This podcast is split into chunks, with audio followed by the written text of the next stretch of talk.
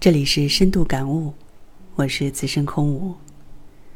有这么一个小故事：小时候上体育课，老师组织男同学搞了一个跳高比赛。标杆上升到九十厘米时，班里总会有几个男生跳不过去，这样就受到别的同学一片嘘声。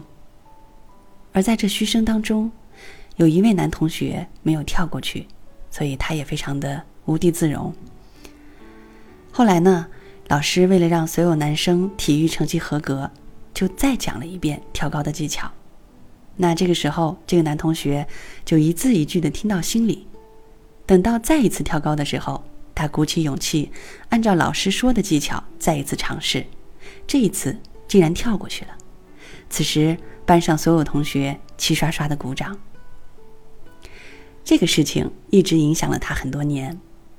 当自己落后时，就会受到别人的嘲笑；只有当自己进步了，才能受到别人的尊重和鼓励。做最好的自己，才能遇见最好的别人。生活中啊，不如意之事十之八九，有因就有情，有得到就有失去，有快乐，也就有不快乐。我们在这种种的复杂之中，如果深陷其中，就会迷失自我。只有不断提高自己的高度，让自己在生活的淬炼中修炼好内心，时刻保持一种最佳的状态，这样才会拥有更加精彩的人生。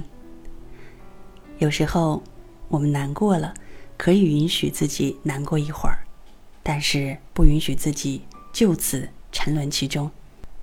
人生不可能没有遗憾，我们所要做的。就是要拥有一种良好的心态和正确处理这些遗憾的方式，收拾好自己的心情，轻装上阵，走更远的路，